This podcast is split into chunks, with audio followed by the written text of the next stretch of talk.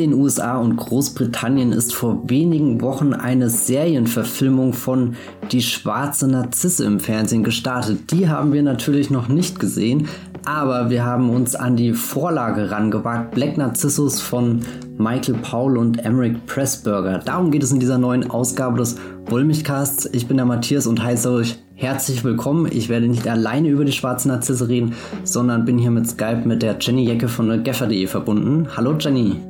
Hallo Matthias. Freust du dich schon auf diesen Podcast? Ja. Das ist gut.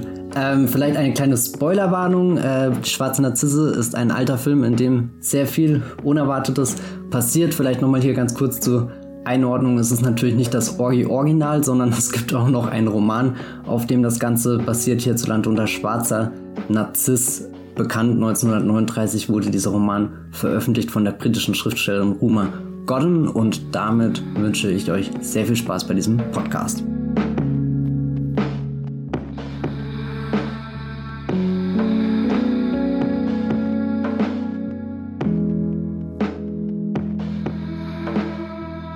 Ich glaube, der Hauptgrund, warum wir über die schwarze Narzisse reden, ist eigentlich nicht die Serie, die gerade zufällig kommt. Das hat sich eher so ergeben. Ich glaube, das, was an die schwarze Narzisse äh, dich und mich am, am meisten lockt, Jenny, sind vielleicht die zwei Männer, die auf dem Regiestuhl Platz nehmen. Michael Paul und Emmerich Pressburger, auch bekannt als die Archers. Magst du kurz erklären, warum man diese beiden Herren des britischen Kinos unbedingt äh, kennen müsste? Ja, na, die sind awesome. Und das war's auch also schon. genau, das war's. Ich bin, ich bin ein Archers Fangirl, ähm, seit ich äh, meine britische Phase hatte, kurz vor und während meines Studiums. Wenn man sich mit britischem Film beschäftigt, dann hört man immer so Namen wie Hammer und, und Ealing zum Beispiel, so Studios, die Genres auch mitgeprägt haben, aber man stößt früher oder später auch auf die Archers, also wie von Matthias schon angemerkt, äh, Michael Powell und Emmerich Pressburger, kurz Powell and Pressburger und noch kürzer einfach die Archers. Ein kreatives Team, das um den Zweiten Weltkrieg herum zusammenfand. Michael Powell ist vor allem natürlich als Regisseur bekannt und Emmerich Pressburger vor allem als Drehbuchautor. Und die beiden haben sich während des Krieges zusammengetan, während des Zweiten Weltkriegs und ähm, zusammengearbeitet. Zum Beispiel ein früher Film war schon The 49th Parallel. Ich kann den Titel ein auch nie aussprechen, er ist unmöglich. 49th Parallel äh, mit Anton Wahlbrück und Laurence Olivier.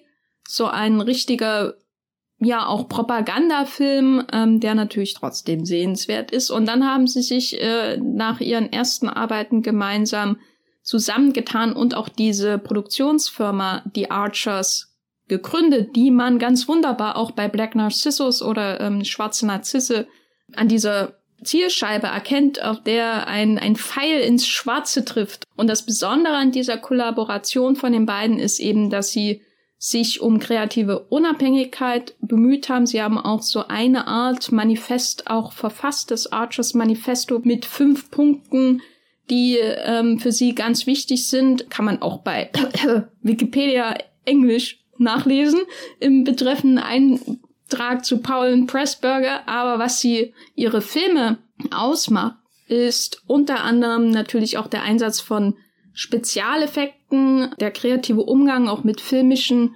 Mitteln, die zur Verfügung stehen und auch ähm, zum Teil auch fantastische Elemente. Ich sage nur sowas wie A Matter of Life and Death von 1946. Äh, Irrtum in Jenseits heißt er mit dieser Treppe, die direkt in den Himmel führt und, und Engeln und so weiter und so fort.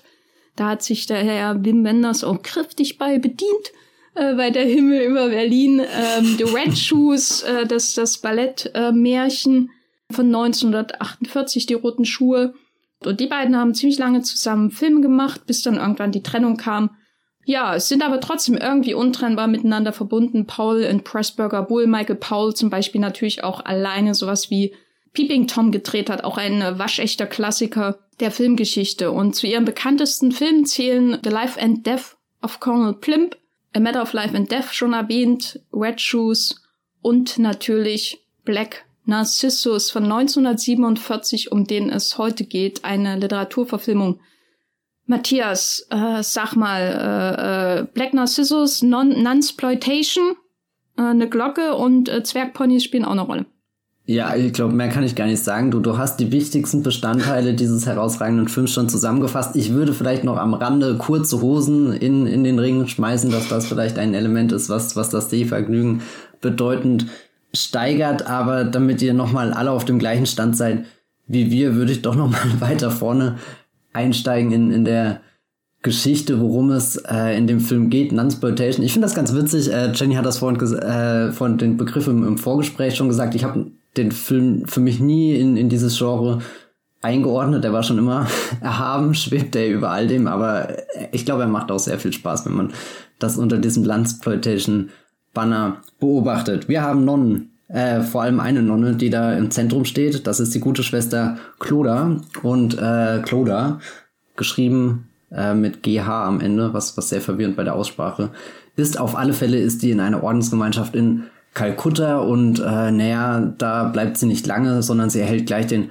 Auftrag von der Ordensschwester, dass sie einen neuen Convent anführen soll, gründen soll. Das findet im Himalaya statt. Auf 9000 Fuß äh, werden sie da in, in eine, eine Festung, in einen Palast, also etwas, was sehr, sehr eindrucksvoll aussieht, ähm, hingeführt. Und die äh, Schwester Cloda ist schon, schon ehrgeizig, aber hat halt im Endeffekt doch auch wenig Erfahrung damit, wie, wie man jetzt so, so ein ein, äh, ja, so eine Gemeinschaft anführt, dies, diesen, diesen Ableger von dem Orden und muss da jetzt ganz viel Grundarbeit leisten, viel etablieren. Also so, es sollen Schulen entstehen, es sollen medizinische Einrichtungen geschaffen werden für die Menschen da vor Ort. Also so das Ziel ist schon etwas Gutes dort hinzubringen, ist aber im Endeffekt ja aber auch eine sehr, äh, sehr stark kolonial geprägte Geschichte von Fremden, die da irgendwo ins Himalaya reinkommen und dort jetzt ihre Zelte aufschlagen. Ein Mann, der da schon da ist aus dem Empire, mehr oder weniger, ist der Mr. Dean, gespielt von David Farrer. Das ist der gute Mann, der hier seine kurzen Hosen oder seine eine kurze Hose, sind das mehrere verschiedene, die er hat, oder ist das immer die gleiche?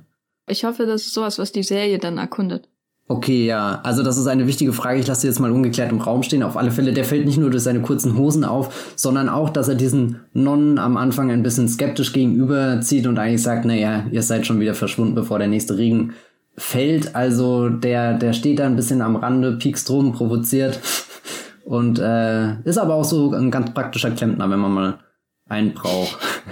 Also wir, wir, wir fassen zusammen, wir haben junge Nonnen an einem fremden Ort, sehr hoch im Gebirge, ein bisschen verstrickt in, in politische Dinge, in Kolonialdinge und äh, vor allem die, die Suche nach dem Glauben an einem Ort, der ihnen ganz fremd ist und sie, sie immer mehr in die Einsamkeit treibt, vielleicht von sich selbst entfremdet, aber das Einzige, was, was wirklich immer, immer, also abgesehen von der kurzen Hose, die ist immer präsent, aber, aber das, woran sich die Nonnen wirklich festhalten können, also im wahrsten Sinne des Wortes, ist ein Seil. Und dieses Seil führt zu einer Glocke, die kurz vor dem Abgrund steht, äh, man kann in die Tiefe blicken und die Glocke läuten und dann, dann wird das ganze Tal mit der frohen Botschaft erhält, dass jetzt 6 Uhr ist und Mittagessen. Nee, Abendbrot. Meine Frage an dich gleich ganz wichtig. Welchen Job würdest du lieber übernehmen?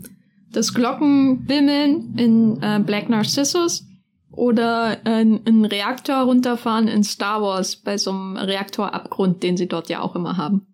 Uh, das ist eine fiese Frage. Also an sich finde ich Reaktoren nicht so geil. Damit verbinde ich Dinge, die mir Angst machen. Ich würde natürlich jede Chance ergreifen, um mal ins Star Wars-Universum zu huschen, auch wenn ich dafür einen Reaktor runterfahren muss. Aber ich glaube, prinzipiell ist das Panorama, was sich mir in, in schwarze Narzisse offenbart, wenn ich die Glocke läute und, und also ich glaube, das ist was ganz Besonderes. Vor allem, wenn du das frühs in den Morgenstunden machst, wo, wo so, so die, die ersten Sonnenstrahlen langsam kommen. Vielleicht liegt da noch so ein Nebel im Tal und also ich, ich wünschte da, ich hätte auch meine Kamera dabei.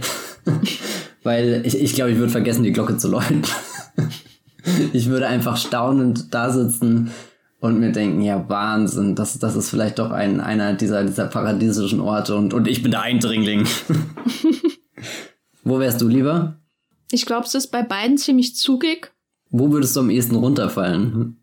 Mm, na, mein Problem mit den Star Wars Abgründen ist immer, man weiß ja auch gar nicht, ob die Leute irgendwo mal aufkommen. Weißt du? Wie lang fallen die da eigentlich? Fallen die dann irgendwann in den Weltraum? Oder haben diese Reaktorenräume wirklich irgendwann auch einen Boden? Wenn ich jetzt zum Beispiel mir vorstelle, ich muss im Todesstern ähm, aus Imperium schlägt zurück. Sind die da im Todesstern überhaupt? Ach, dieses Das ist Star der einzige ohne Todesstern.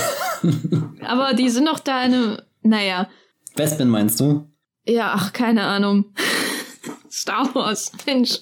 ähm, wenn ich mir vorstelle, ich müsste da in so einem so einem Ding irgendwie äh, ähm, Steuerung äh, Alt und Entfernen drücken. so machen die das doch bestimmt. Und, und, und äh, fall dann rückwärts und dann höre ich nicht auf zu fallen. Das ist schon, das ist ja auch zugig und, und, und im Zweifelsfall falle ich in den Weltraum und weiß nicht, das ist so unspektakulär oft, ne? Ich meine, bei Black Narcissus hast du immer den, den Vorteil, dass du irgendwann ähm, eine richtige Sauerei machst.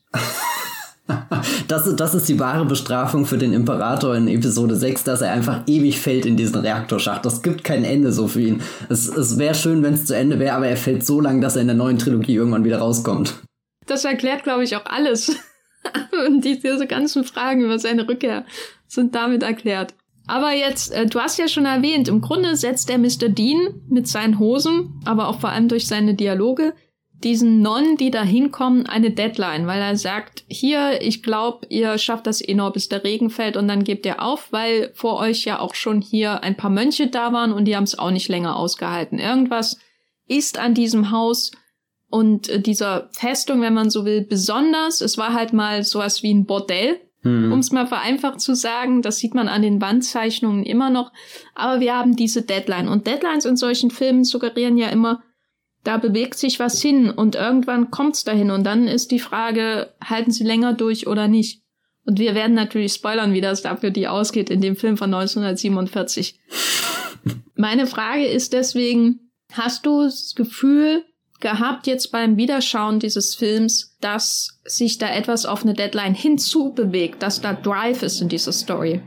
Also ich glaube am Anfang nicht so sehr, als ich ihn jetzt auch wieder gesehen habe. Ich habe ihn jetzt zum zweiten Mal geschaut. Ich hätte dir nicht sagen können, was genau die Handlung von dem Film ist. Also da, das war für mich auch wieder vieles neu entdecken, fast so, als, als hätte ich ihn jetzt zum, zum ersten Mal gesehen und und dann war ich am Anfang einfach gespannt da und habe versucht so so in in das Kloster jetzt einzufinden, in die Prozesse, in die Dinge, die der Mr. Diener so tagtäglich macht, in die Wege, die die Nonnen zurücklegen und da ist ja auch diese dieser Gang zu der Glocke, das ist ja dann schon schon etwas, was da Rahmen bietet und ich glaube, es schleicht sich eher so in den Film ein, dass du merkst, diese Deadline, die da am Anfang ausgesprochen oder nicht direkt aus, ja doch direkt ausgesprochen wird, aber aber ich habe sie am Anfang nicht wahrgenommen als okay, das wird wirklich das Finale dieses Films. Da da bewegt sich jetzt alles stromlinienförmig hinzu, sondern es ist eher so so wie so so so schleichend im Hintergrund merkst du, okay, der Mr. Dean, der ist halt dann doch schon länger an diesem Ort da. Er ist er ist Verwalter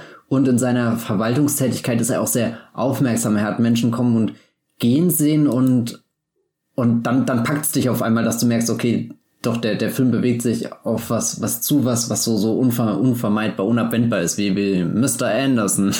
die U-Bahn wird kommen und dich, dich mitziehen und, und hier kommt halt äh, die Nonne oder, oder eben auch nicht, die Glocke läutet. Ich, ich finde es sehr schwer, den, den Finger irgendwo draufzulegen und das ist die Handlung von Black Narcissus, sondern es ist eher so, so ein unwohles Gefühl, was sich äh, zunehmend steigert, wo du dann merkst, okay, jetzt wird's wirklich ernst. Ja, aber ich kann ja da nur zustimmen. Also bei mir war es ähnlich. Ich habe ihn jetzt auch schon ein paar Mal gesehen, aber schon sehr lange nicht mehr. Und habe auch gleich aufgehorcht wieder, als dieser Satz kam und dachte, aha, er hat das alles, stimmt, er hat das ja alles schon vorher gesehen und so, was dann wirklich am Ende passiert. Und die letzte Szene ist dann ja auch nochmal ganz großartig, was das angeht, wenn dann wirklich der, der Regen auch fällt. Aber gleichzeitig habe ich das dann auch irgendwie so in meine Hirnschublade gepackt, zugemacht und dann erstmal geguckt, was passiert denn jetzt eigentlich so, ne? Wie, wie motzen sie dieses Gebäude auf, das ähm, ja eigentlich gar kein Kloster ist, sondern wie gesagt eher ein, ein, ähm, eine Art Harem oder eine Art Bordell, in dem der Raja halt früher seine Frauen drinne hatte und äh, quasi das genaue Gegenteil von äh, dem, äh, wo ähm, züchtige Nonnen normalerweise drinnen leben. Also es ist irgendwie aufgeladen und man lässt sich dann so ein bisschen mittreiben. Ne? Ich hatte manchmal das Gefühl, ich stehe irgendwie im Hintergrund und hab so einen Besen in der Hand und schau denen so zu, während sie den Schulunterricht organisieren oder die Beete begutachten oder so. Ne? Also dieses es gibt eine Deadline und man weiß irgendwie wird das eskalieren, weil das sind Nonnen und ein Dude in kurzen Hosen. Das geht nicht so, und Zwergponys. Das geht nicht zusammen auf Dauer, da, da muss es eine Eskalation geben. Aber ja, was ist die Story von Black Narcissus? Ist schwer zu sagen. Ne? Trotzdem, es ist erstmal vor allem das Leben in diesem Kloster. Und trotzdem ist der Film ja nicht dokumentarisch in keinster Weise, ne? Nee, gar nicht. Also ich glaube, es ist mehr wichtig, anstatt eine konkrete Handlung zu begreifen, den, den Ort an sich zu begreifen, weil der Ort ist es ja auch, der viel auf die Menschen einwirkt und, und sie dann auch wuschig macht oder was auch immer, die, diese Räume, in denen sie sich bewegen, der, der, der, dem, dem gigantischen Panorama, dem sie ausgesetzt sind. Das ist ja wirklich eine Bürde, dort zu leben. Und trotzdem hast du immer wieder einen Wind. Also es ist auch nicht gemütlich, wirklich schön. Es sieht zwar atemberaubend aus, aber ich glaube, es ist anstrengend. Du, du hast ja weite Wege, die du zurücklegen musst, harte Arbeit, die da vollbracht werden muss. Und, und du hast das gerade gesagt, du hast das Gefühl, du, du stehst damit so drinne und siehst, wie, was, was die Nonnen da täglich arbeiten. Und dann finde ich es ja interessant, dass der, der, der Beruf einer Nonne, das kann man nicht sagen, oder die, die Berufung einer Nonne eher, das ist ja jetzt kein Leben, wie ich es mir sehr vergnüglich vorstelle, sondern es ist sehr, sehr reduziert. Du gibst viel von dir auf, weil du an irgendwas glaubst oder so und, und lebst da eher in bescheidenen Umständen. Und, und da macht ja der Film ganz viele Räume auf, um einfach auch zu sehen, dass man darin seine Berufung finden kann. Also die, die wirken ja jetzt nicht unbedingt alle gequält oder so in ihrem Orden, was auch immer, in ihrer Gemeinschaft, sondern da die, die arbeiten ja auf irgendein Ziel hin, was Nonnen halt haben, wenn sie so Sachen machen. Ja, also die haben, die eine liebt ihre Blumen, genau. die andere äh, möchte als Lehrerin arbeiten. Also alle werden erstmal mit ihren Aufgaben assoziiert und die Schwester Claudach, die ist quasi die, die denkt, ich kann mich hier zum ersten Mal in so einer Führungsrolle beweisen, während ihre Vorgesetzte ihr im Grunde sagt, ich glaube, das ist noch zu früh für dich. Und sie wird natürlich recht behalten. Also es hat auch so ein bisschen was, ähm, es ist ja eine koloniale Geschichte, wie du auch schon gesagt hast. Und ich fand es manchmal interessant, dass die Figurenkonstellation auch sowas hat von so einer Truppe von, von Soldaten, die irgendwie auf eine Spezialmission in so ein, ein äh, zu eroberndes Gebiet äh, mhm. geführt wird, weißt du, und dann ist da der, der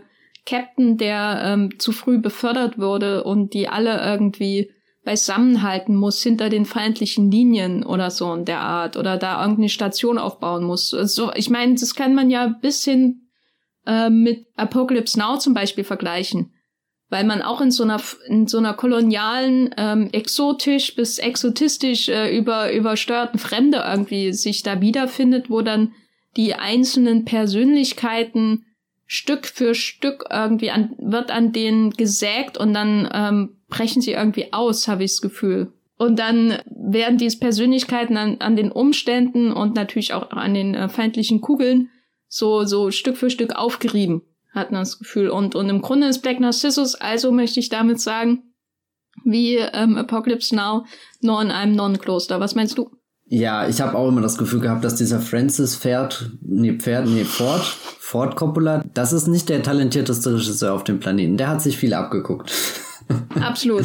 nee, äh, ich, ich finde den Vergleich sehr schön und, und insgeheim, glaube ich, habe ich auch an Apocalypse Now gedacht. Ich habe es mich nicht getraut auszuformulieren, weil es mir irgendwie so, so abwegig vorkam, aber da, das sind schon viele ähnliche Bewegungen zu erkennen. Und was ich jetzt interessant finde, ist, dass du bei Apocalypse Now ja auch eher jemand außenstehen hast, der damit reinkommt, eher in dieser Gemeinschaft aufgeht, während der Mr. Dean, was ja hier so die außenstehende Figur ist und vielleicht auch die, wo ich mich als Zuschauer dann am ehesten erstmal wiederfinde, weil der ist ja auch sehr skeptisch den Nonnen und dem, was Nonnen halt machen, gegenüber. Also der, der geht ja eher davon aus, ich bin hier der mit der kurzen Hose und kann die, die, die, die, die, äh, die Leitung oder so reparieren. Also ich habe ein Handwerk, das ist was Praktisches, also kein Glauben oder so, wo ich auf ein höheres Ziel hinarbeite, was vielleicht nie existiert oder so. Er, er, wirkt ja da deutlich greifbarer und standfester und er hat ja auch schon scheinbar die Vorgänger und so überlebt. Also so, er hat sich bewiesen in diesem fremden Indien, dass er da reingekommen ist und, und, und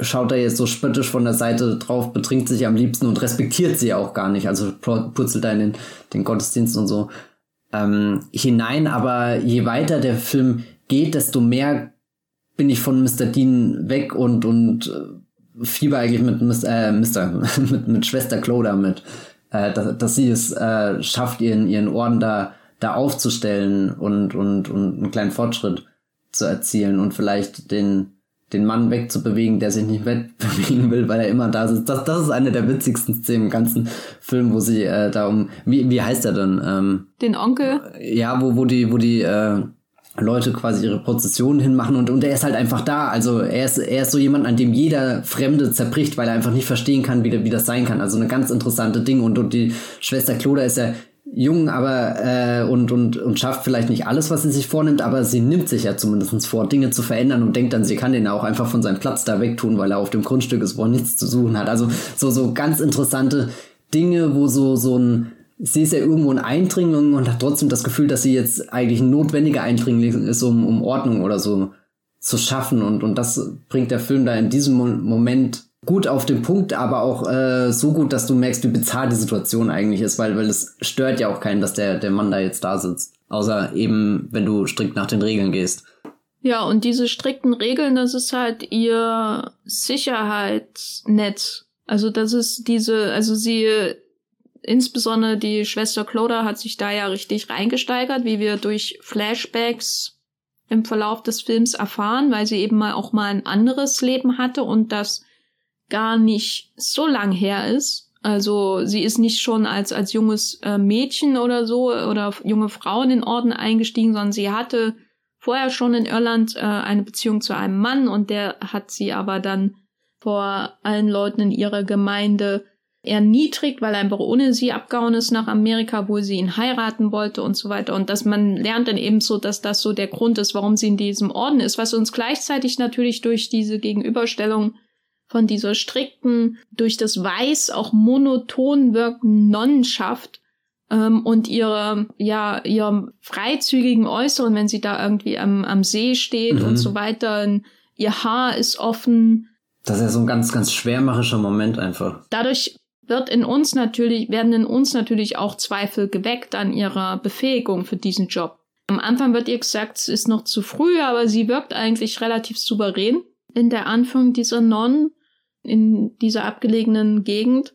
Aber durch diese Flashbacks lernen wir eben, dass es alles schon auf einem recht dünnen, äh, bröckligen Fundament ähm, gebaut ist, was, was ihr, ihren Glauben auch an diese Regeln wahrscheinlich angeht, ne? Und das ist dann natürlich zusätzlich interessant. Ich habe ja auch das Gefühl, dass sie diesen, diesen Glauben, also du hast gesagt, sie kam erst sehr später rein. Also für sie ist ja dieser, dieser Orden auch ein Flucht, Weg gewesen und da hat sie jetzt zumindest temporär Halt dran gefunden. So viel Halt, dass sie selbst auf einmal dran glaubt oder es zumindest geschafft hat, einzureden, dran zu glauben und jetzt davon ausgeht, dass diese strengen Regeln, dieses reduzierte Leben, das sie dann aufgefangen hat in, in dieser, nach dieser großen Demütigung, der sie unbedingt entkommen wollte, dass sie jetzt die Regeln selber umsetzt, um jemand anderem das, äh, also um, um selbst die verbesseren zu werden, also so, so die, die Stufe aufsteigt von, von ich bin die Geflüchtete, die Zuflucht bekommen hat, zu jetzt kann ich die, die Ordensschwester werden, die, die irgendein anderes junges Mädchen oder was auch immer aufnimmt.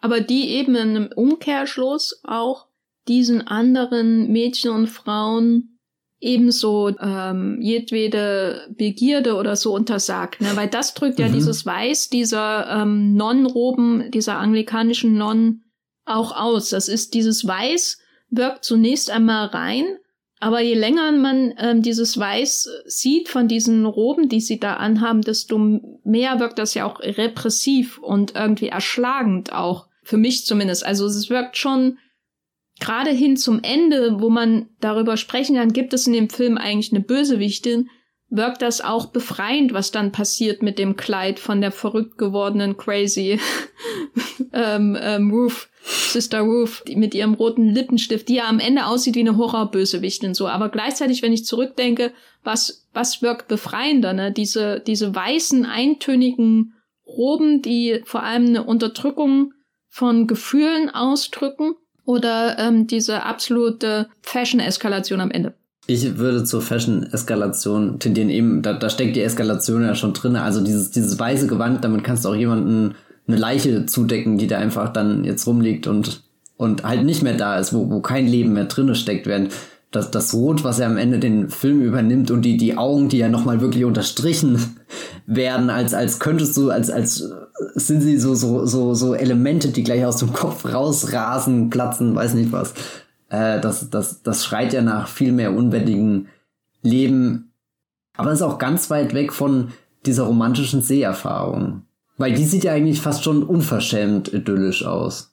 Also so, das, das könnte man sich ja einrahmen und der pure Kitsch in, in Reinform.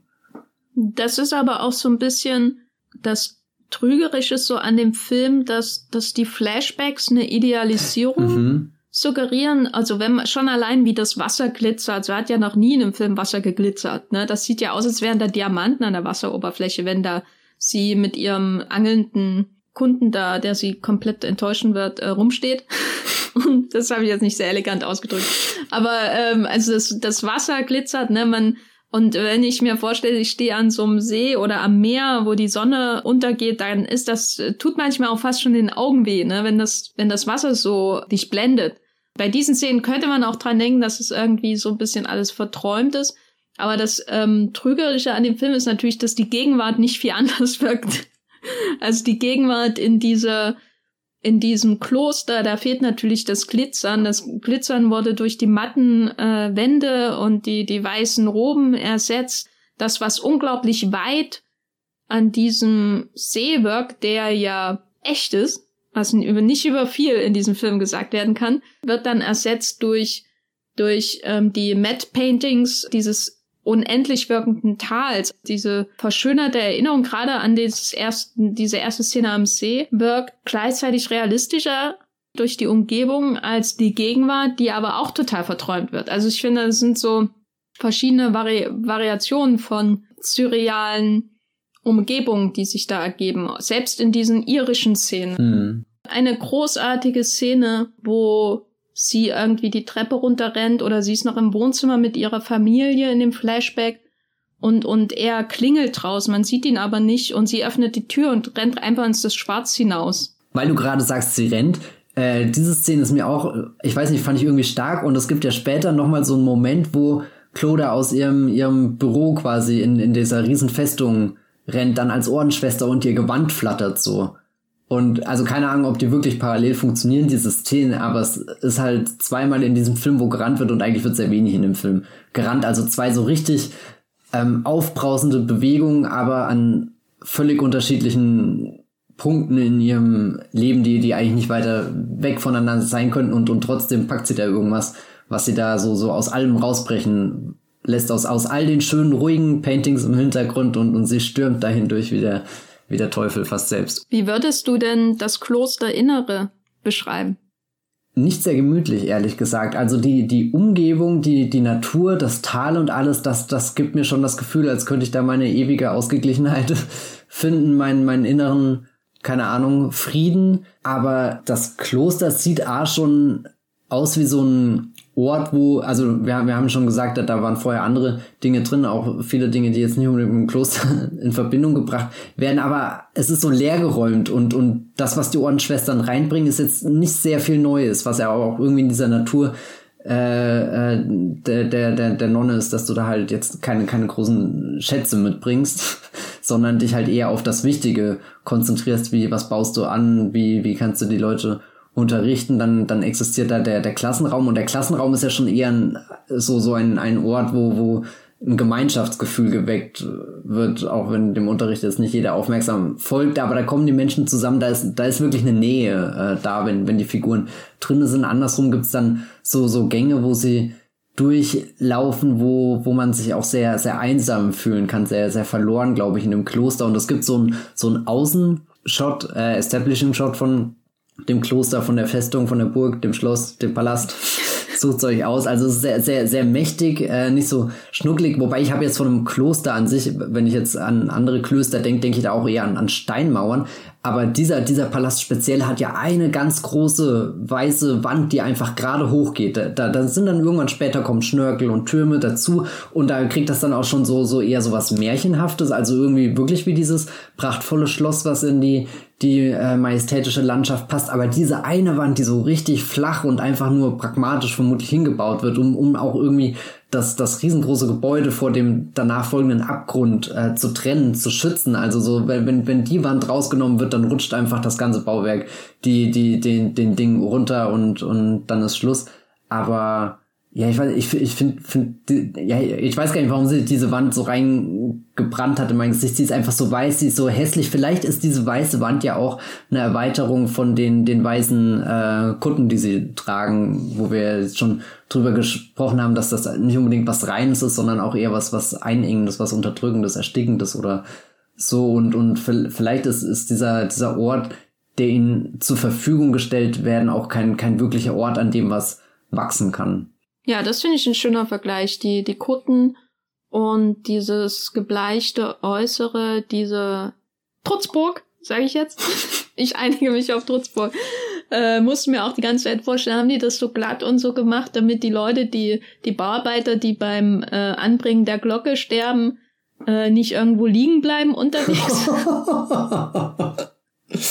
ähm, ich habe viel über die Konstruktion dieser Glocke nachgedacht, wahrscheinlich etwas zu viel du hast da ja rein theoretisch, die Glocke ist ja nicht das Einzige, was am Abgrund steht, sondern der Abgrund, also du hast da das Schloss und dann, dann geht da dein, dein Vorsprung vor und du könntest ja an ganz vielen Stellen von diesem Felsen runterfallen und es wirkt trotzdem so, als wäre da dieses kleine Tor, in dem die Glocke hinhängt, als wäre das wirklich das einzige Tor, um, um diesen Felsen jetzt zu verlassen. Also es, es ist wie in so einem Videospiel. Wenn, wenn du an einer anderen Stelle vom Felsen runterspringen wolltest, geht's einfach nicht, weil, weil die Grafik nicht weitergeht, weil das Spiel nicht so weit gebaut ist. Also es ist, es gibt ja immer wieder so Momente, wo, wo deine Videospielwelt einfach nicht so weit konstruiert ist, dass du in diese Ecken und, und Gänge und so gehen kannst.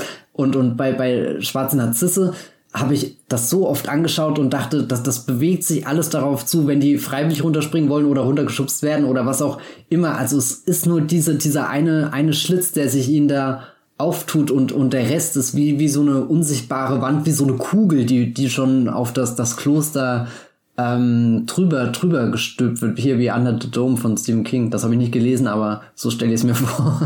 äh, oder die Simpsons, das ist doch wahrscheinlich der Vergleich, den jeder kennt. Die Simpsons, der Kinofilm, wo sie am Ende unter der Glaskuppel sind. Und da, und da ist dann diese, diese Glocke, was, was ja irgendwie den, den Halt auch in dem Alltag bietet. Also du, du hast die Uhrzeit, das ist eine Routine, alle außenrum kriegen es mit und du kannst dich an dem Seil festhalten. Du kannst jemanden da runterstützen, aber vielleicht willst du auch daraus springen, weil du es gar nicht mehr aushältst in diesen Gängen und da drin und, und eigentlich merkst, dass, dass du so zerrissen in dir bist und, und all dieses geregelte, glatte Nonnenleben, was du dir vorgestellt hast mit, ich kann jetzt was Gutes für andere tun, das, das ist eigentlich nicht der, der Frieden, den du in dir suchst, sondern so, es ist wirklich ein Ort, den die, die Archers da geschaffen haben, der geheimnisvoll mysteriös ist, wo es einen immer wieder hinzieht, wo, man, wo, wo eigentlich total klar ist, dass das Finale des Films dort stattfinden wird. Ja, das ist auch so ein bisschen widersprüchlich, glaube ich, in, übertrieben. Aber das Interessante ist, dass die, du ja gesagt hast, dass normalerweise Klöster mit dicken Mauern assoziiert werden. Aber dieses Kloster, da ist nun mal dieses, dieses Bordell zweckentfremdet für, für die eigene Mission ja absolut durchlässig wirkt, ne? Und zwar auf eine für die Nonnen unangenehme Weise, weil schon allein, weil diese Fenster immer offen sind und es einfach unglaublich zugig ist und man das Gefühl hat, diese Frauen haben sich bewusst für für diese mentalen wie physischen Mauern in ihrem Leben entschieden aus den verschiedensten Gründen. Ähm, wir lernen ja eigentlich nur wirklich die Gründe von Sister Clodagh kennen. Und dann kommen sie in diese, in dieses Gebilde kurz vorm Abgrund in, in, in einer Welt, in der sie offensichtlich weder sie noch, noch ihr, ihr Land und ihr, ihr Empire auf jeden Fall nicht hingehört. Und dort ist alles offen und zugig und du kannst die Welt nicht ausschließen. Du siehst immer hin zu diesen Malereien dieser Gipfel in der Ferne ähm, und das wird ja auch einmal so gesagt, ne? man, man kann zu weit sehen im Grunde. Mhm. Gleichzeitig hast du aber dieses von dir erwähnte, ich würde mal sagen, Portal, ähm, woran mich diese Glockenkonstruktion erinnert hat, das so eine Sogwirkung ausübt. Das ist so wirklich ein ganz seltsames ganz seltsames Ding einfach, weil einerseits ist das, ähm, wie du gesagt hast, also das ist was, da hält man sich fest, weil es ähm, auch Ordnung verspricht. Es verspricht Zeit und und wenn die Glocke geläutet wird, dann kommen alle zusammen und dann ähm, wird irgendwie der Tagesablauf eingehalten. Und das ist das eine, was sie verkörpert und das, da kann man sich festhalten, aber gleichzeitig ist dann eben auch der Abgrund da. Und das ist ganz seltsam, weil man fühlt sich ja schon so hingezogen, wie du gesagt hast, ne? Also es ist wie in einem Spiel und und es ist kein Open World Game. Du kannst nicht überall einen Berg runterfallen, sondern nur da.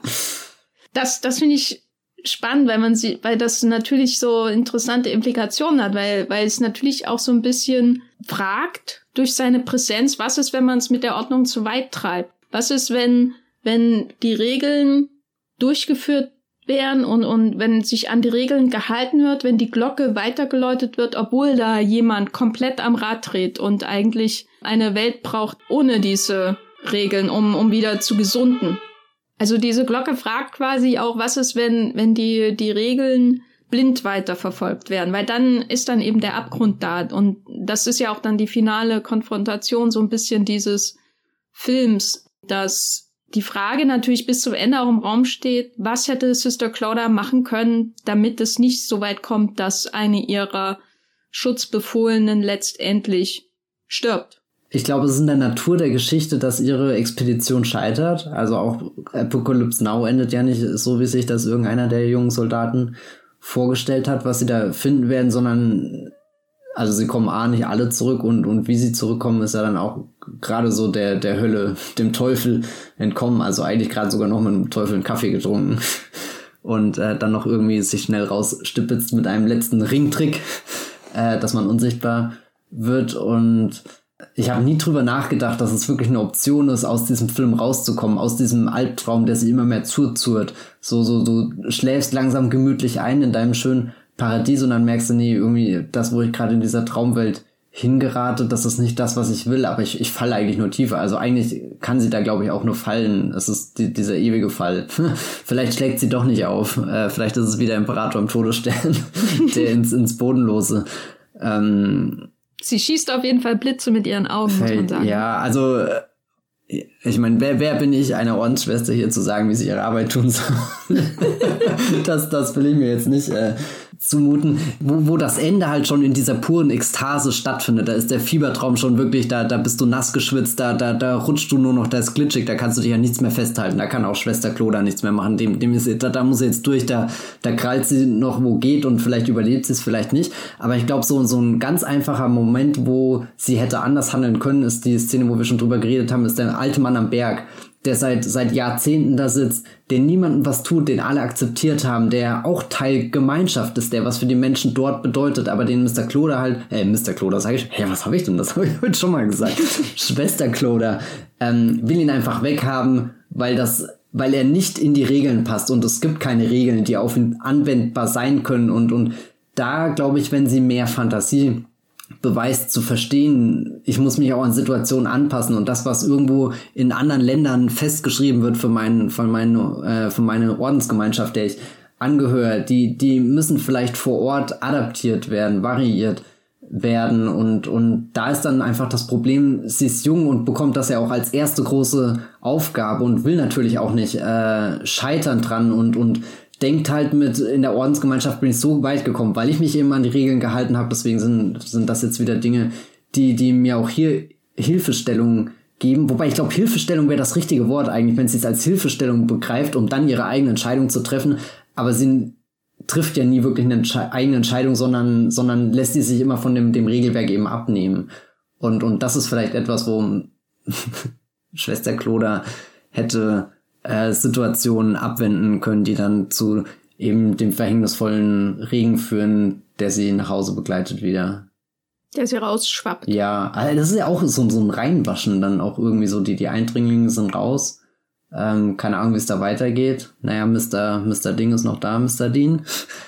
Der hat mir auch leid getan, weil er so lange der, unter der Regenmaschine stehen musste. ich ich habe auch gedacht, das ist eine sehr gute Regenmaschine, die da zum Einsatz kam. Im Hintergrund ist da bestimmt keiner nass geworden, aber ich konnte davor jeden Tropfen fast mit der Zunge auffangen am, am Bildschirm. Es gibt diese, diese Momente, wo man überlegt, hätte sie das irgendwie anders machen können, aber gleichzeitig hat man so das Gefühl, da ist einfach so ein, um mal wieder das Star Wars Bild zu bemühen, ein Reaktor in dem Kloster, der not great, not terrible eskalieren wird.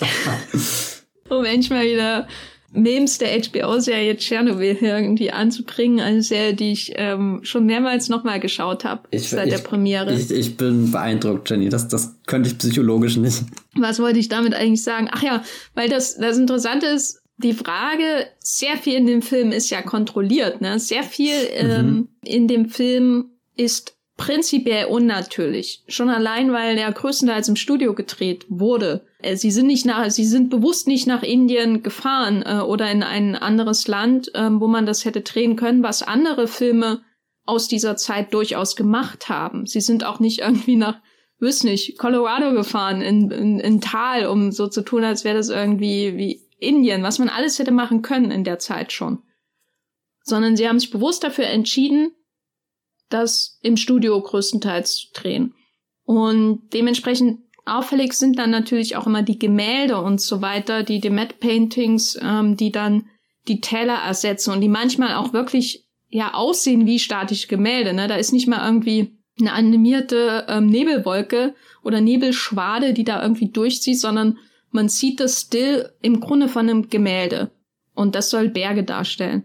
Und bis zum gewissen Grad ist das, glaube ich, auch Absicht, dass das nicht so wahnsinnig natürlich aussieht. Aber dieses, diese kontrollierten Elemente, diese künstlichen auch Elemente ähm, der formalen Mittel, also der des Formalen dieses Films, der filmischen Mittel sozusagen, die können ja auch den Eindruck fördern, dass das sowieso alles auf eine auf ein Ziel zuläuft, das unvermeidlich ist, weil dieses ganz, dieser ganze Film eine einzige Konstruktion ist, die zur Implosion dieses Klosters führen muss. Aber es wirkt ja trotzdem nicht vorhersehbar. So richtig. Also es wirkt nicht langweilig in dem Sinne. Nee, gar, also ich finde vieles jetzt sehr interessant, was du gesagt hast. Und denke jetzt gerade über das Tal nach, weil das ist halt so, so ein Urbild. Seit ich den Film das erste Mal gesehen habe, ist das wirklich was, was hängen geblieben ist. Diese Fa äh, Farben, diese, diese Tiefe, die ich da drin auch spüre, obwohl es ja ein statisches Bild ist. Also vielleicht auch so ein, so, so ein richtig toller filmischer Trick irgendwie, der, der mich mehr in was erkennen lässt, was, was gar nicht im, im Bild dann direkt an Bewegung oder so stattfindet, aber ich habe trotzdem das Gefühl, ich könnte da jetzt auch ohne Hitchcock-Zoom direkt reinpurzeln und runterfallen. Und im Gegensatz zu, zu Tschernobyl, wo ich einfach Angst habe vor jeder neuen Minute, die passiert, weil ich weiß, es wird noch schlimmer, ähm, freue ich mich dann insgeheim, glaube ich, dass die Archers das alles in die Wege geleitet haben, dass es auf diese Eskalation zuläuft, weil das, der Film wird ja phänomenal nochmal in, in seinen letzten Minuten, wenn, wenn eben auch die, die, die weißen Kutten aufgerissen werden vom roten Lippenstift, wenn, wenn der seine, seine blutigen Wunden hinterlässt und alles. Also so, das, das, da, da packt er mich nochmal so auf, auf einen ganz anderen Level irgendwie, wo ich mir denke, jawohl, jetzt, ja, da, da ist die, die, die, die, die, da ist die Hölle bei den Nonnen los.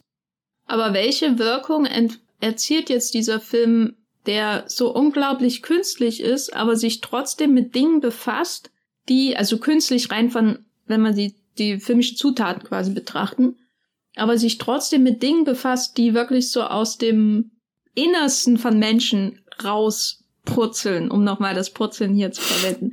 Weil es geht ja wirklich um basale Bedürfnisse und Instinkte. Michael Powell hat ja auch selber gesagt, das ist sein erotischster Film. Mhm. Und wir machen natürlich ein bisschen Spaß, aber die kurzen Hosen von David Farrar, die sind kein Spaß letztendlich. Das ist da ist Basic Instinct nichts dagegen, wie wenn er in seiner ersten Szene da auftaucht und, und äh, seine Oberschenkel sind sehr offensichtlich zu sehen und die alle Frauen, man wartet äh, die ganze Zeit, bis sie alle in Ohnmacht fallen. Ne? Ja, aber er schlägt die Beine nie übereinander. Hm. Das hätte, glaube ich, der ganze Film auch nicht ausgehalten und ich glaube, dann wäre auch die, die Kameralinse, ähm, die, die wäre einfach gebrochen. Wäre wär im Hintergrund einfach das Matte Painting so zerrissen.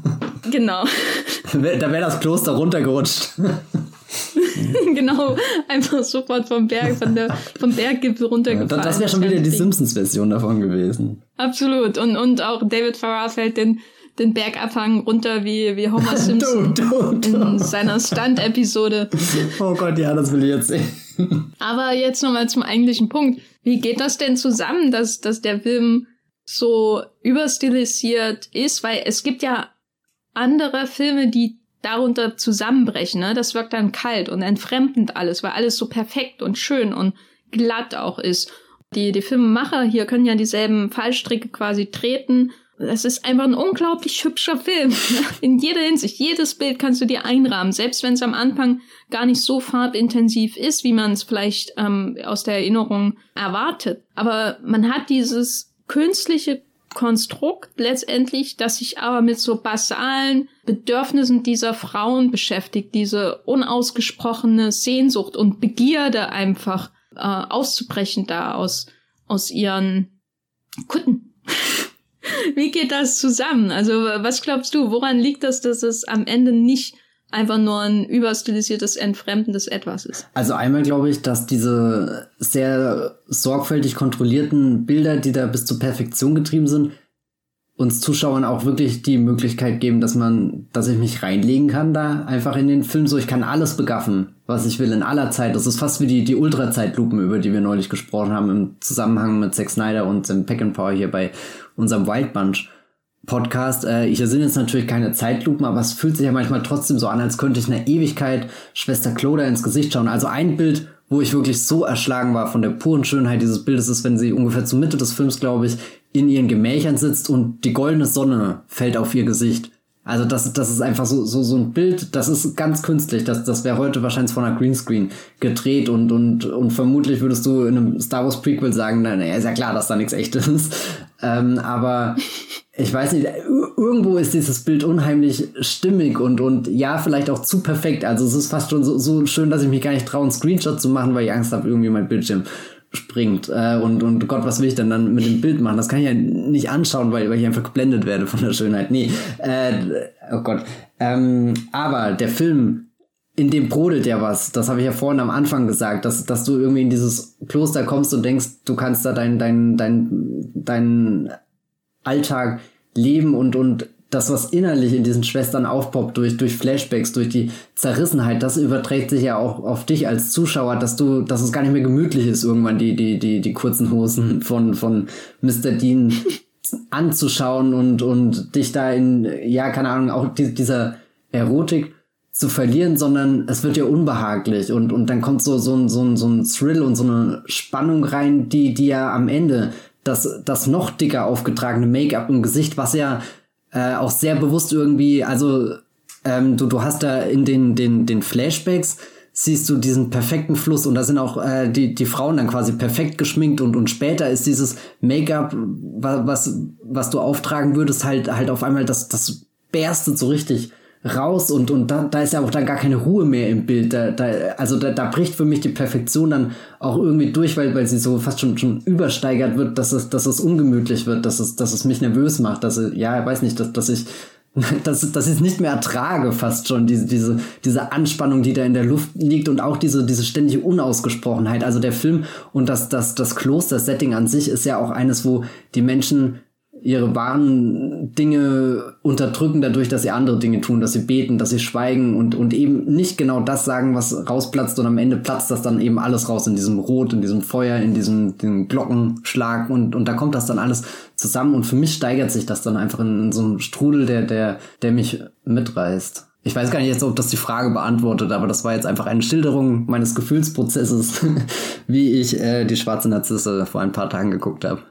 Ja, ich finde das schon sehr eindrücklich. Ähm, ich habe mir auch öfter mal vorgestellt, wie es wäre, wenn man das Ehepaar aus White Shut zur Ehetherapie in das Kloster schicken würde und würden sie da nicht schneller zum Ziel kommen? Das, das, das wäre, das wäre illegal. Tom Cruise und Nicole Kidman in diesem Scheinwerferlicht.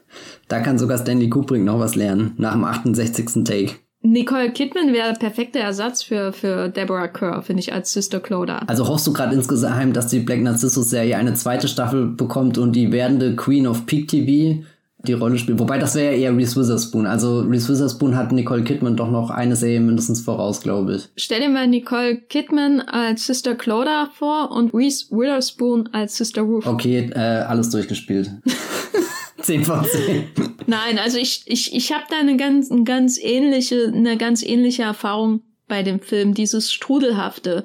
Und hinterher bin ich immer gar nicht so sicher, was überhaupt passiert ist. Das ist eben das Seltsame mhm. auch ähm, bei der Handlung des Films, die halt, wie gesagt, eigentlich sehr rudimentär ist. Es sind eher Archetypen, die hier aufeinandertreffen in einem hoch ähm, stilisierten Film und trotzdem gelingt es durch diese prallen Bilder, die der Film dann so nach und nach ansammelt, dass das alles auch unglaublich mit Emotionen gefüllt ist. Und ich glaube, die Sister Cloda, obwohl sie jetzt nicht unbedingt die explosivste Schwester auf dem Berg ist, ist schon die, die einem emotional halt bindet, so an diese Geschichte, weil äh, recht schnell erkennbar ist, dass sie da einen tragischen Grund hat, warum sie überhaupt da ist und dass sie komplett überfordert ist. Also das, das ist für mich, glaube ich, wichtig, dieses, äh, wie gesagt, bröckelnde Fundament, was an ihrer Führungsposition schon sehr viel, sehr früh auch suggeriert wird. Ne? Es ist eben keine perfekte, selbstsichere Nonne äh, in ihrer Führungsposition, sondern du weißt von Anfang an, dass jemand an, äh, dass das nicht zuletzt sie selbst wahrscheinlich an ihrem eigenen Stuhl sägt, weil sie noch nicht bereit dafür mhm. ist.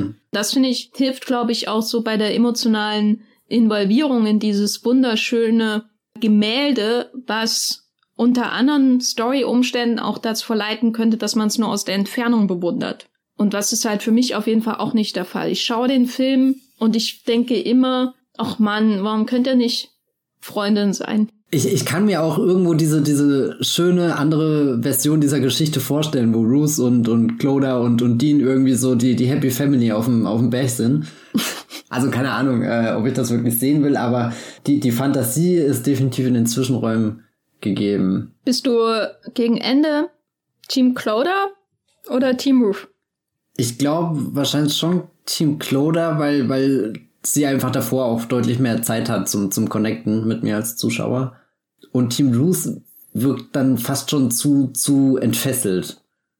Also sie stürmt ja wirklich durch den Film hindurch und ja, aber es ist auch irgendwie, tragisch und dann auch wiederum berührend. Also es ist eigentlich, ich, ich weiß gar nicht, mit wem ich da am Ende genau mitfieber. Eigentlich will ich das weder noch runterstützen, aber irgendwie will ich es auch sehen.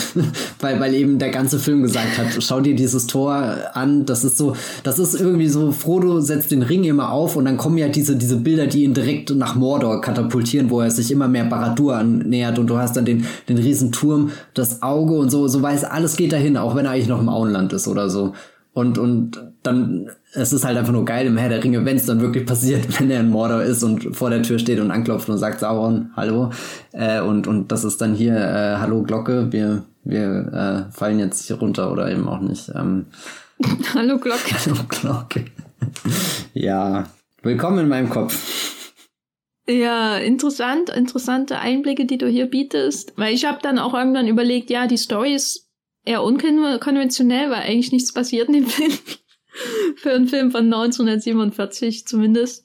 Und wenn man jetzt nach konventionellen Story, nach einem konventionellen Storyaufbau sucht, dann ist natürlich auch die Frage, äh, wer der oder die Antagonistin ist. Und Ruf liegt natürlich nahe, aber sie wirkt halt oft auch einmal wie ein Opfer der Umstände. Wie so, so eine Besessene, so, so der Exorzist mäßig. Sie hat den Dämon in sich dann ich würde nicht mal sagen Exorzist, weil Dämon, ein Dämon kommt ja auch immer von außen und äh, greift, ergreift Besitz von ihr. Und das, was bei ihr ausbricht, war ja schon immer da. Aber wurde halt durch so dieses System gefesselt. Und auch durch die inkompetenten, na, Inkompetenz wahrscheinlich übertrieben, aber durch die problematischen Führungsfähigkeiten von Sister Cloda wurde das halt nicht ordentlich gemanagt. Ne? Also ihr Potenzial wurde komplett in die falsche Richtung entfaltet mal mit aus meinem äh, Führungskräfte-Workshop äh, zu plaudern. Das ist auch ein schöner Titel für den Film, die problematischen Führungsfähigkeiten von Schwester Cloda in dem abgelegenen Kloster Mopo im Himalaya nach dem Ersten Weltkrieg.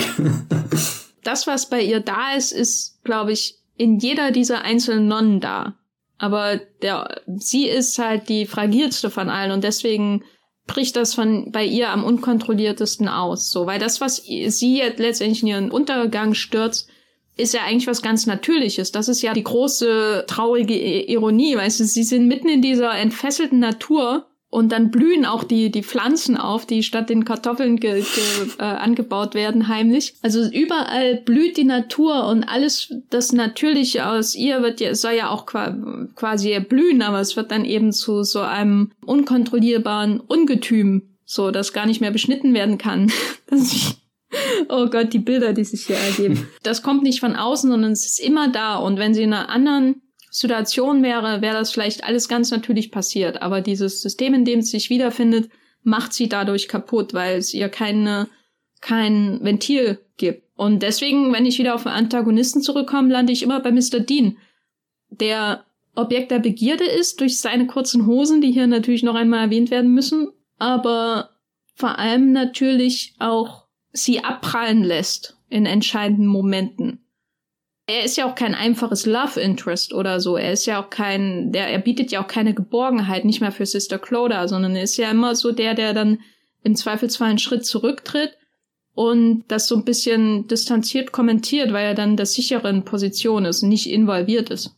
Ja, er will einfach keine Verantwortung auch dann übernehmen, weder für seine Gefühle, für sein Handeln oder auf, auf Bindungen, die er eingehen müsste, um weiterzukommen, aber du merkst auch, er ist selbst unzufrieden mit der Situation drin, in der, drin ist, aber er will nie diesen aufrechten Schritt machen, mal wirklich Verletzlichkeit von sich zu zeigen, sondern er stolpert lieber in die Kirche, reitet betrunken auf ein Mini-Pferdchen, Pony, Esel, was auch immer davon. Er will sie auch herausfordern. Mhm, und, und, und das Fiese ist halt, dass, dass David Farrer in dieser Rolle sehr, sehr attraktiv in Szene gesetzt wird. Seine, seine Haare, wie sie da so zur Seite äh, gestriegelt sind oder so. Also er ist so ein Mann, der schaut dich mit durchdringendem Blick an, aber im Endeffekt kannst du nicht auf ihn bauen, sondern äh, vielleicht genießt das sogar, dass am Ende zwischen zwei Frauen steht, die sich in den Abgrund für ihn stürzen, weil er will, oh Mann, ich bin echt so damn hot und begehrt. Guck mal, was ich hier anrichten kann. Wobei, das würde ihn schon sehr böse machen. Na, ich glaube, es, es gibt schon Andeutung, dass es sich in seiner manu manipulativen ähm, Rolle auch irgendwie gefällt. So. Ja. Also das würde ich schon sagen. Ich glaube nicht, dass ich darüber freut, dass jemand einen Tod gestürzt nee, nee, ist. Nee, da, da, das ist, glaube ich, dann zu weit fantasiert.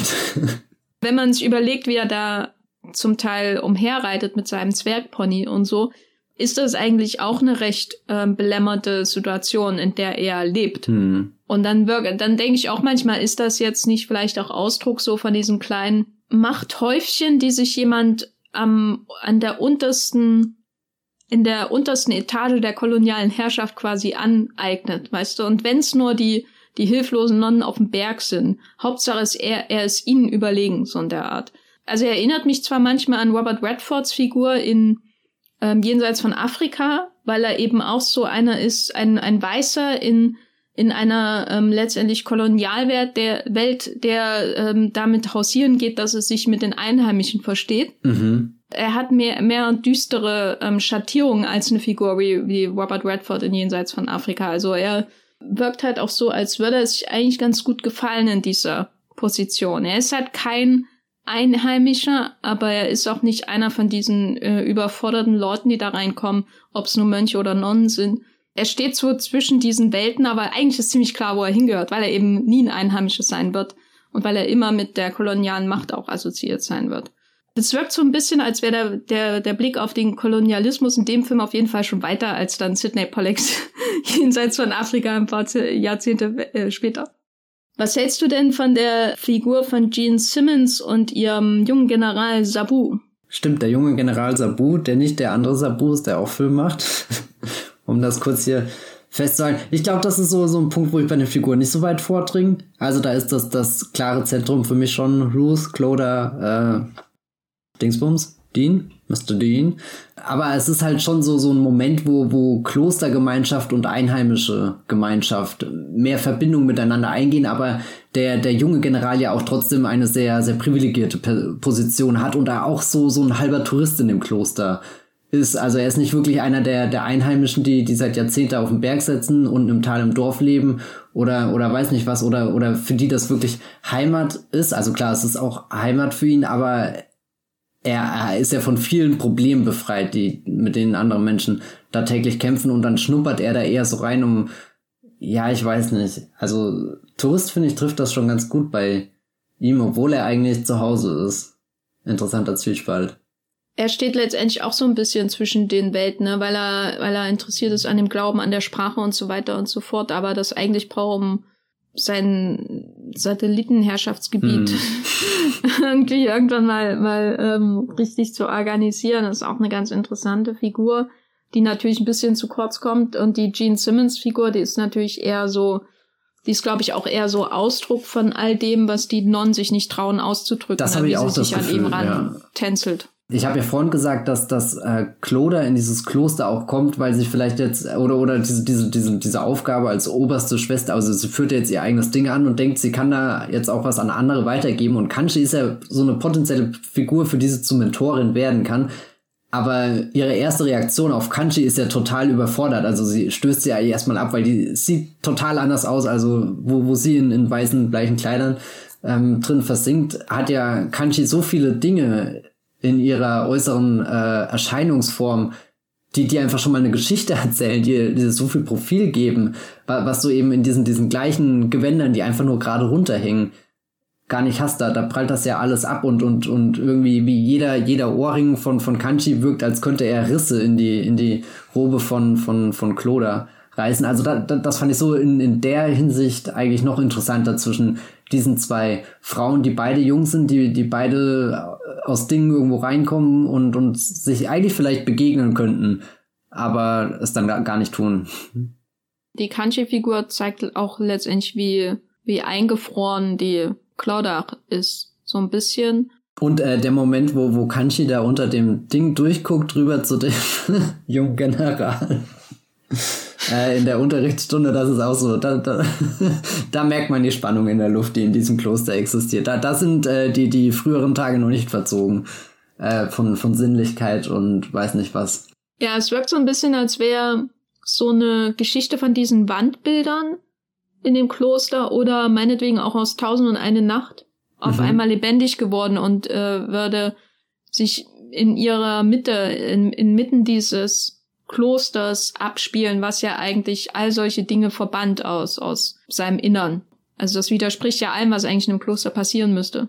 Ich glaube, wir haben die Frage eigentlich schon abschließend geklärt, aber ich stelle sie trotzdem nochmal, weil ich ähm, diese Wortgruppe aussprechen will, als würde ich eine Granate irgendwie in eine Gruppe werfen und dann wegrennen. Ist äh, Black Narcissus Style over Substance? Liebe Jenny, nach reiflicher Überlegung bin ich zum Entschluss gekommen, nein.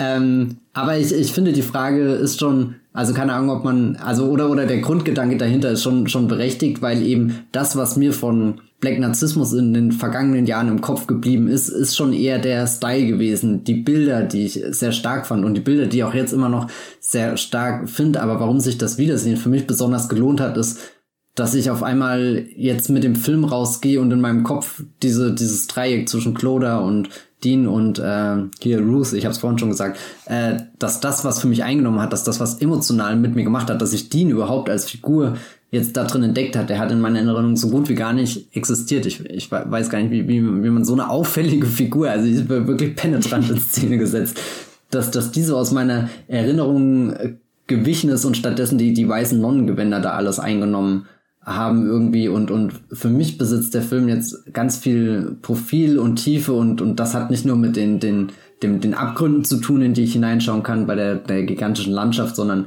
eben auch bei, bei dem, was ich jetzt von den Figuren mitbekommen habe, auch wenn, wenn, wenn die, die schwarze Narzisse bestimmt keine konventionelle Handlung oder sowas besitzt, an der ich das jetzt genau festnageln könnte.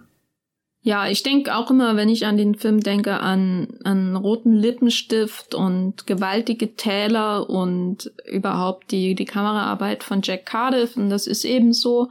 Aber was ich jetzt auch nochmal gewonnen habe durch das erneute Schauen von äh, Black Narcissus ist auch so ein gewisses, oder ich habe die die Non selbst noch ein bisschen mehr schätzen gelernt. Also insbesondere auch die verschiedenen Nebencharaktere, die meistens auch runterfallen, wenn man natürlich über Black Narcissus spricht, weil alle runterfallen. Oh, oh Gott. Entschuldigung. Abmahnung. ah, nächste Podcast ohne mich. die meistens vergessen werden, wenn man über Black Narcissus spricht. Und sie waren ja auch hier jetzt nicht groß Thema. Also zum Beispiel die, die Schwester, die ganz perplex ist, dass, dass sie auf einmal Blumen pflanzen muss. Und sie, sie hat so eine Szene, wo sie darüber sprechen und es wirkt auf einmal, obwohl dieser Film natürlich überstilisiert ist, letztendlich auch bis zum geht nicht mehr. Also es wirkt ja alles auch so unglaublich perfekt in dem Film.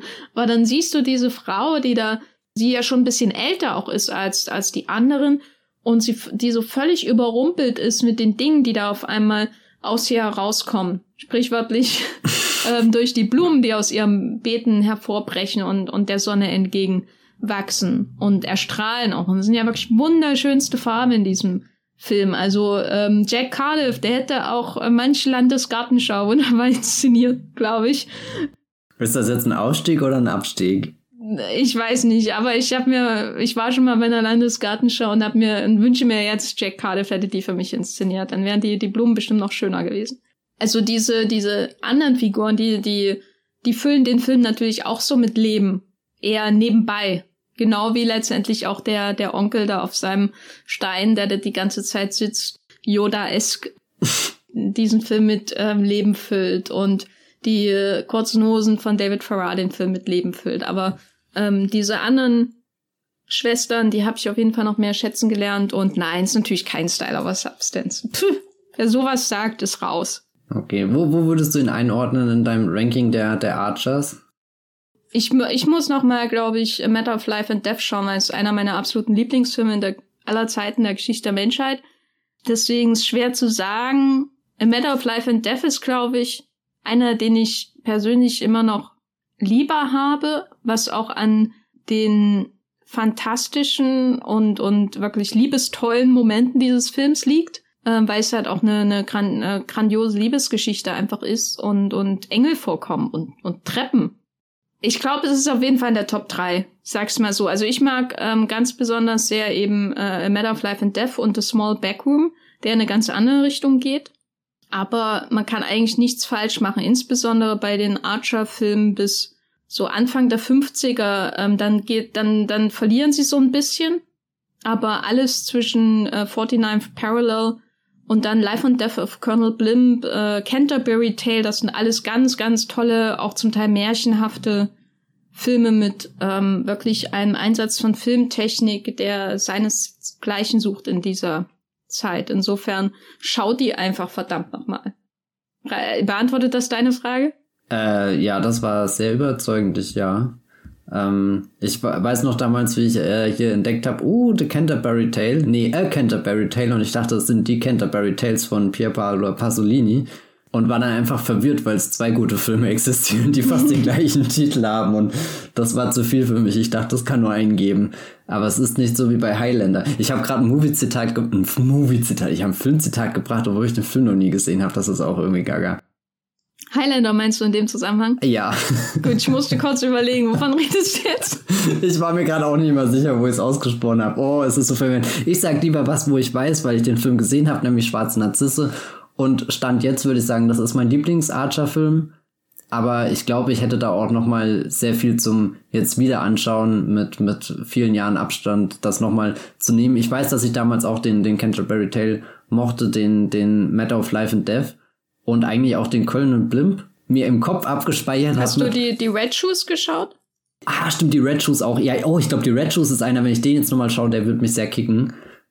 aus unterschiedlichen Gründen, wegen der Farbe, wegen Bewegung, vielleicht auch wegen äh, anderen Dingen, ich weiß es nicht. Aber äh, hier, ich traue mich nicht zu sagen. Du sag mir nur, ob ich in meiner Richtung ungefähr gut liege, dass ich mir damals, als ich Colonel Blimp vor all den Jahren angeschaut habe, mir gesagt habe, nee, okay, so sah halt 1943 Forrest Gump aus.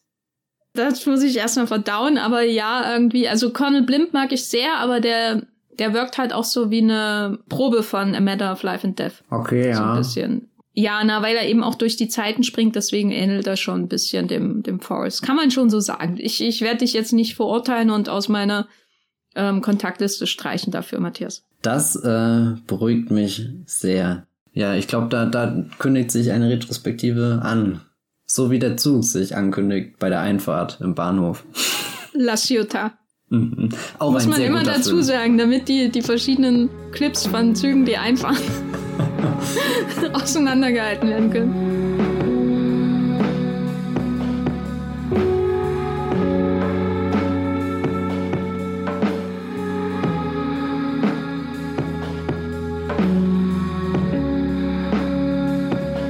Wir haben hier also ein leidenschaftliches Plädoyer nicht nur für die Filme von Michael Powell und Emmerich Pressburger gehalten, sondern natürlich vor allem für Black Narcissus, den ihr auf jeden Fall nachholen solltet, wenn ihr nichts gegen Farben habt in eurem Leben. Und Nonnen und Zwergponys und kurze Hosen.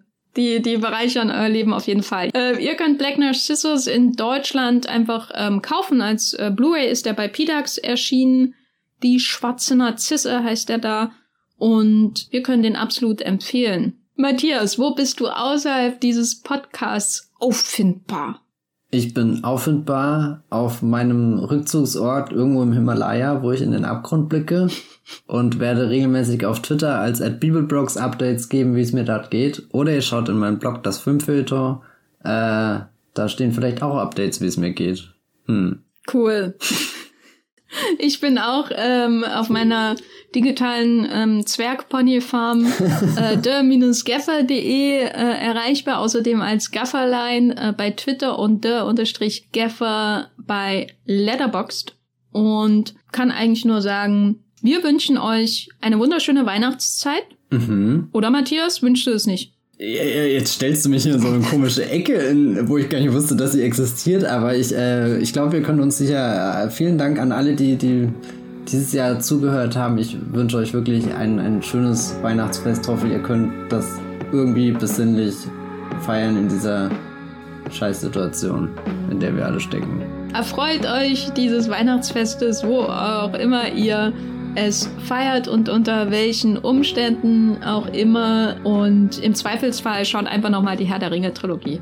Bis zum nächsten Mal. Tschüss. Ciao.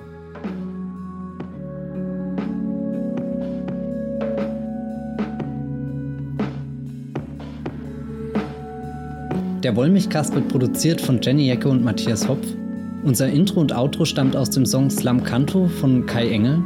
Ihr könnt unseren Podcast bei allen gängigen Apps abonnieren und wir freuen uns über Kommentare und Bewertungen auf iTunes.